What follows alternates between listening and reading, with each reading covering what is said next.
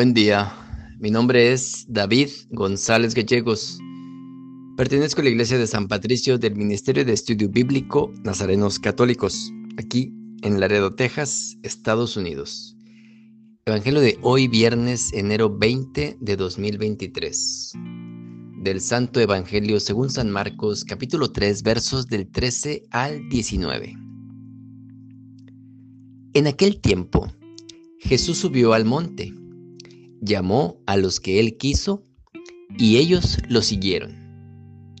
Constituyó a doce para que se quedaran con él, para mandarlos a predicar y para que tuvieran el poder de expulsar a los demonios.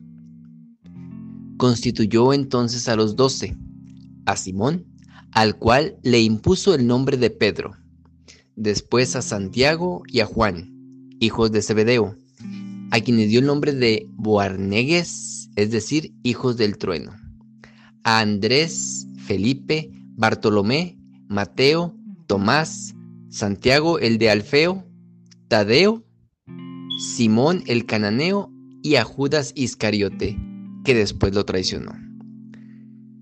Palabra de Dios. Gloria a ti, Señor Jesús. Jesús llamó a los que quiso es la llamada de Cristo, el soplo de Dios que llama a los que quiere y los invita al seguimiento. En este caso habla de doce, cuyos nombres aparecen citados uno a uno, incluyendo en la lista a Judas Iscariote, el que lo entregó. En otro lugar se habla de 72 elegidos y enviados a predicar la buena nueva del Dios misericordioso, paternal y maternal a todas las gentes, porque nos quiere junto a Él, fieles a sus mandatos, seguidores de la nueva alianza. Y hay un detalle que me gustaría reseñar. Cuando se acercan a Jesús ofreciéndose o pidiendo permiso para seguirle, el seguimiento termina fracasando. Dios llama a quien quiere, cuando quiere y como quiere. Es posible que algunos nos sintamos fuera de sitio en el seguimiento.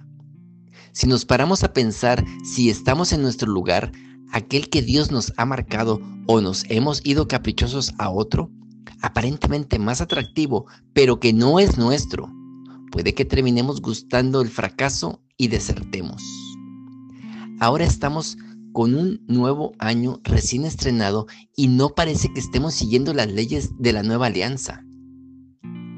Parece que volvemos a dar la espalda a Dios y a dejar sus mandatos de lado mientras ejercitamos nuestras ambiciones. No pocas veces revestidos con ropajes eclesiásticos.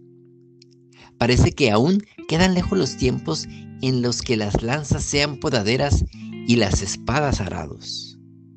Pero esto no debe desanimarnos. Puede que la paz mundial esté lejos de nuestras posibilidades, pero siempre estará en nuestras manos conseguir la paz con nuestros hijos o padres, con los vecinos, con cualquiera que pase a nuestro lado. Poco cuesta un simple saludo cordial cuando nos cruzamos en la calle, poner cara amistosa cuando cedemos el paso en la cola de comulgantes, en lugar de esa cara justa y antipática que solemos llevar. Y recordemos, la misericordia y la fidelidad se encuentran. Estos son los nombres de las columnas de la iglesia.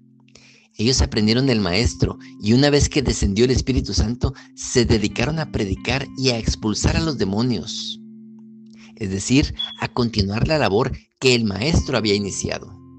Nunca ha sido ni será tarea fácil hacer realidad el reino de los cielos, pues hay todavía muchos a quienes es necesario predicar y hay todavía muchos demonios que expulsar. Es mucho el trabajo por hacer.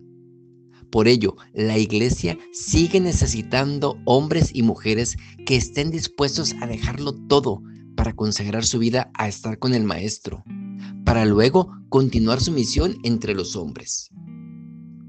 Si aún no has decidido el futuro de tu vida, ¿has pensado que tú pudieras ser uno de esos llamados? Al menos, tenlo como una posibilidad. Oremos. Nada te turbe, nada te espante, todo se pasa. Dios no se muda, La paciencia todo lo alcanza. Quien a Dios tiene, nada le falta. Solo Dios basta. Vayamos con alegría a proclamar la palabra del Señor. Excelente viernes.